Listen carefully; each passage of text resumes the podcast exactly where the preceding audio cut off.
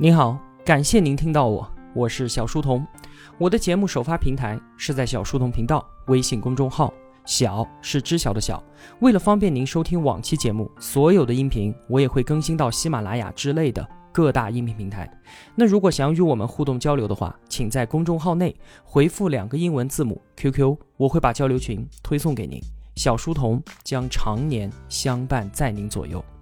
本期节目的文案是由李义军执笔的。到今天啊，这已经是我们解读大败局系列的第七期节目了。从以前的故事当中，我们可以感受到啊，企业家是一个命运多舛的职业。现在大家都喜欢讨论企业的从零到一，然后呢，幸运一些的可能是从一到一百，那再然后呢，也难说将会是一个从一百再回到零的急速坠落的过程。有一名企业家，在他鼎盛的时候，作为中国资本市场上的八旗子弟，曾经构筑了一个令人生畏的企业集群。他同时掌控着三家上市公司，而如今的他呢，没有退休金，没有医疗保险，更没有产权房。在年近八十岁高龄的时候，他仍然在原单位的职工宿舍里面，继续在打工中度过自己的余生。这个人，他是曾经三九集团的掌门人赵新先。而我们今天的故事，就是从深圳郊区的一座茅草丛生、满目荒芜的山上开始说起的。一九八五年，四十三岁的赵新先是广州第一军医大学附属医院的一名主任。在这个中年男人他自己的提议之下，带着单位下拨的五百万元经费，和十多个人一起创办了南方药厂，开始了他的创业之路。这支由军人们组成的小团队，自带着超人的激情。创业刚起步的他们啊，甚至连住的地方都没有。白天呢，他们玩了命的干活，居然只用了三个月的时间，就铲平了十五万立方米的山坡，建好了两个标准车间。到了晚上，他们就住在用铁皮做的棚屋里面，用铁锹当枕头，用军大衣来当被子。年过不惑的赵新先决定要建一条国内最好的中药自动化生产线。为此啊，他不惜冒着违反财务纪律的风险，擅自把经费中本该是盖职工用房的钱，全部拿去购买生产线上的新设备了。他自己亲自设计，成功建成了中国第一条中药自动化生产线。这个时候的他，左手有了现代化的生产线，右手呢还有另一样宝贝。就是一个治疗胃药的奇效配方，这个就是我们后来所熟知的三九胃泰。因为以前的生活条件很艰苦，胃病呢是我们中国人极为普遍的常见病。既然在这个市场的供求关系当中，一方面有着巨大的需求，另一方面赵新先又有着过硬的生产线和技术，接下来他要做的无非就是销售，让三九胃泰从这个市场的红海当中杀出重围。他并没有像别的厂商那样。扛着产品四处去搞推销，而是穿上了整洁威严的军服，到各大中心城市去开学术报告会，先后在十个城市开了十场报告会。就凭借着军方和军方医院的良好信誉，赵新先在公众的心目当中建立了一个权威的形象。等到他开完会再回到厂里的时候，订单就如雪片般的跟来了。办厂的第一年，南方药厂就实现了一千一百万的销售收入。在广告营销上面呢，赵新先他甚至是中国两种广告形式的创造者，一个呢是出租车的顶箱广告，另一个是明星代言。这两种广告形式啊，对于今天的我们来说啊，可以说是非常常见了。但是在那个时候，这两种广告形式成为了传播效果极好的销售新招。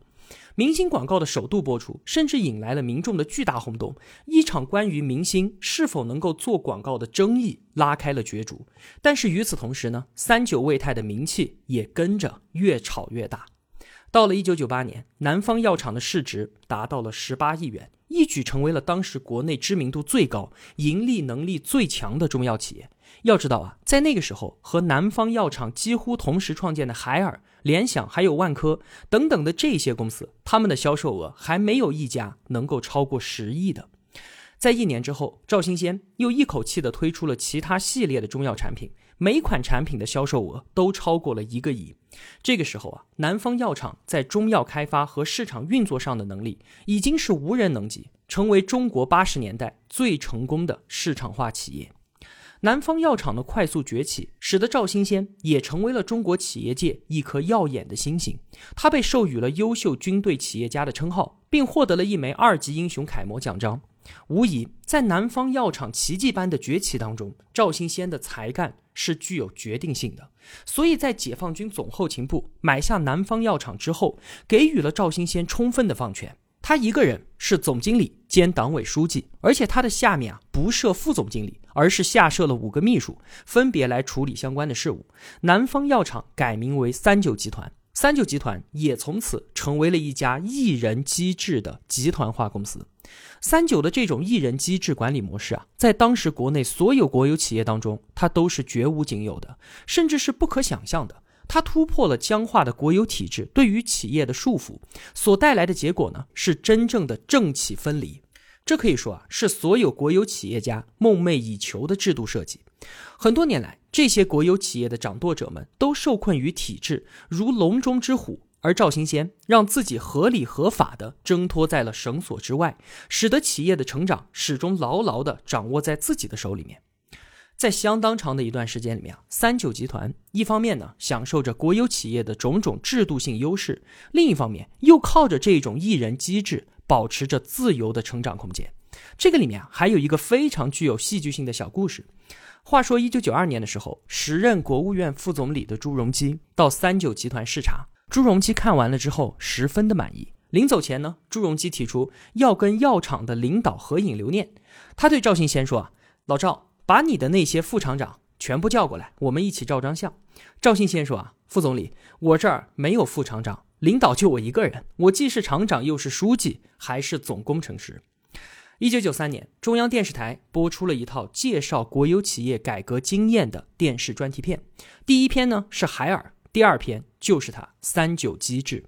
顿时之间，这种一人机制在国内被传为美谈。这样带有强烈政治意味的报道，全面肯定了赵新先的改革业绩。三九因为产品之卓越、机制之先进而无敌于天下。三九胃泰实在是一个太优秀也太能赚钱的产品了。在后来的二十年里面，它几乎没有太多的更新迭代，每年都可以给三九集团带来十亿元的利润。在胃药市场上，从来就没有出现过一个比它更成功的产品。一九九五年，在美国纽约曼哈顿最繁荣也最具有商业标志意义的时代广场上，树立起了一块中国公司的广告牌。在可口可乐、索尼、丰田等等国际大牌的旁边，三九药业的霓虹灯广告显得十分醒目。时代广场从此出现了一种新的广告语言，就是我们中文。后来的几年里面，很多人出国去到曼哈顿，都会去参观这一块三九的广告牌，它成为了我们中国公司进入全球化的一道风景线。三九让人们看到了中药复兴的曙光。那在药厂归属解放军总后勤部之后，总后勤部先后三次将七十一家军队企业划归三九集团管理，这些企业分布于旅游、农业、汽车、食品、酒业、房地产。等等的很多行业，但是他们都和医药业没有什么关系。由此啊，三九集团开始搭建一个多元化的成长平台。对于三九来说，这些企业都是一堆免费的果子，看上去是琳琅满目，但却是难以下咽。可想而知啊，他们清一色的都是一些人员老化、关系复杂、经营思想狭窄的国有企业。赵新先对此呢，却有着万丈的雄心。他相信，依靠着三九的新机制，完全可以将这些企业成功的改造。当时的大环境啊，一九九六年，国有企业改革进入到了最艰难的时刻，在民营资本以及国际资本的双向夹击之下，深受体制之困的国有企业，在很多领域都出现了集体溃败的现象。那个时候啊，国有企业很多都是靠着地方财政拨款，而不少地方财政已经无力支撑这些沉重的包袱了。于是，国退民进成为了当时最现实可行的策略。出售或者并购国有企业原本是一种被禁止的行为，但是在那个时候却成为了最可选择的出路。各地方政府纷纷推出了老企业改组嫁接的新政策，企业并购风起云涌。正在扩张兴头上的赵新先，岂能放过这时代的大好机会呢？他在企业高层会议上面说。社会上这么多的资产闲置，是我们三九下山摘桃子的大好机会。千万不要错过了。过了这个村，可就没有这个店了。于是啊，三九开始大规模的拟定收购兼并战略，也真算是天随人愿。赵新先第一次下山摘桃子的行动就非常的成功。三九并购了一家老牌的国有企业，然后通过得力干将入驻经营，贴上了三九的品牌，搭上了三九的销售网络之后，这家山穷水尽的国有企业可以说是垂死病中惊坐起，产值立马飙升到一个亿，实现了当年企业利润两千多万。这次极为成功的收购经验，更加给了赵新先强大的自信心。他坚定地认为啊，国有企业的所有顽疾，那都是由体制造成的。只要将三九的机制和品牌注入，再加上适当的启动资本，完全可以在一夜之间铁树开花。随后啊，三九成立了三九投资管理公司，委派六十多名干部，专门来从事收购兼并的工作。在当时啊，三九品牌响彻天下。举目四望，像这样既有国有企业的正宗血统，而且又有钱、品牌和销售网络的企业，在全国范围之内都是寥寥无几的。把企业交给三九，不但能够活下来，而且还没有贱卖国有资产的嫌疑。说到这里啊。同学们是不是想起我们曾经说过的健力宝的故事？三水市政府把健力宝出售给张海，其中很重要的一个原因就是张海背后的浙江国投，那是一家纯种的国有企业。就是由于这样的时代背景，赵新先他每到一个省，书记和省长必定出面接待，各地媒体。更是追踪报道，热烈捧场。一些偏僻地方的企业甚至听说三九要并购，千里迢迢的跑到三九总部要求兼并。在河南的一个县，当地政府直接一下子就把七家企业都送给了三九。湖南有一家药厂也是靠着三九起死回生的，一次次成功的业绩足以让所有的地方官员怦然心动。在外人看来啊，三九这样一次又一次的攻城略地，无疑是辉煌而炫目的。通过这样并购式的扩张，三九的产品走向了多元化，俨然已经构成了一个商业帝国的雏形。到了二零零一年的时候，只用了短短的五年时间，三九就出手并购了一百四十多家地方企业。就在这种跑马圈地的疯狂并购当中，三九集团迅速扩张成为了全球最大的中药企业，总资产达到了庞大的一百八十六亿。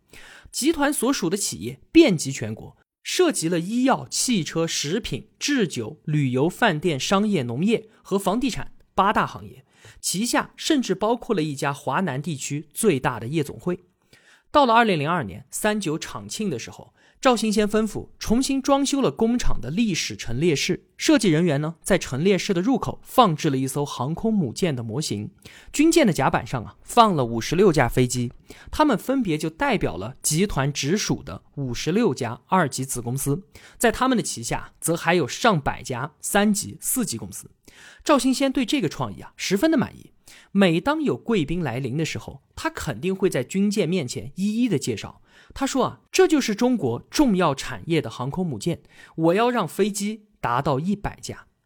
发生在中国九十年代后期的那一场国有企业的并购浪潮，被认为是一次集体分食国有资产的盛宴。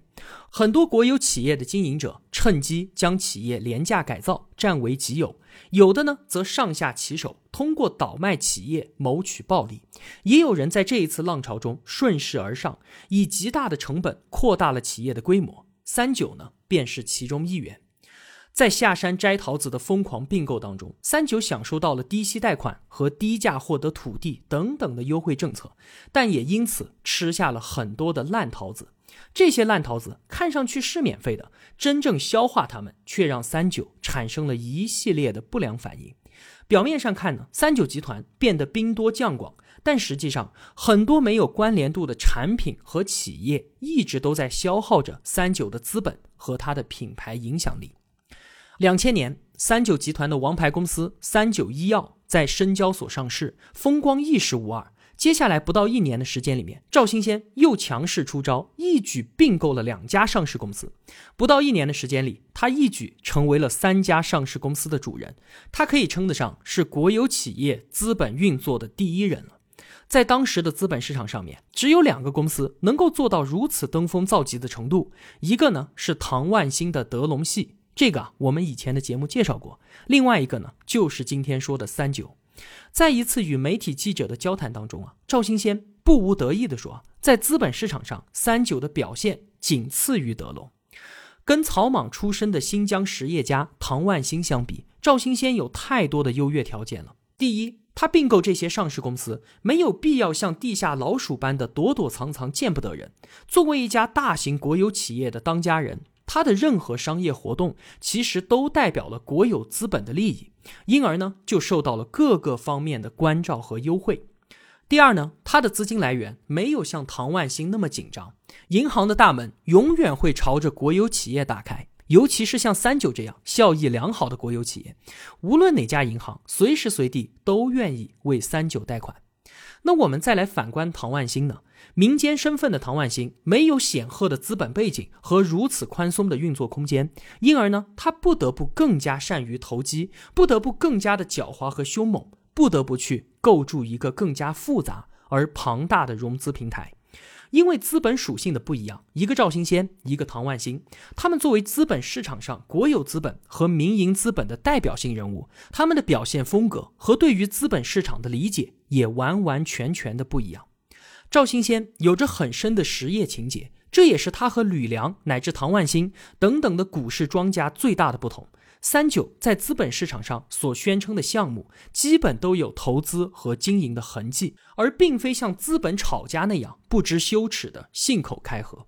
赵新先曾经透露啊，德隆系和中科系都曾经和他接触过，希望能够联手炒作高科技概念。而赵新先呢，作为资本市场上的八旗子弟，考虑再三之后，最终也没有答应他们。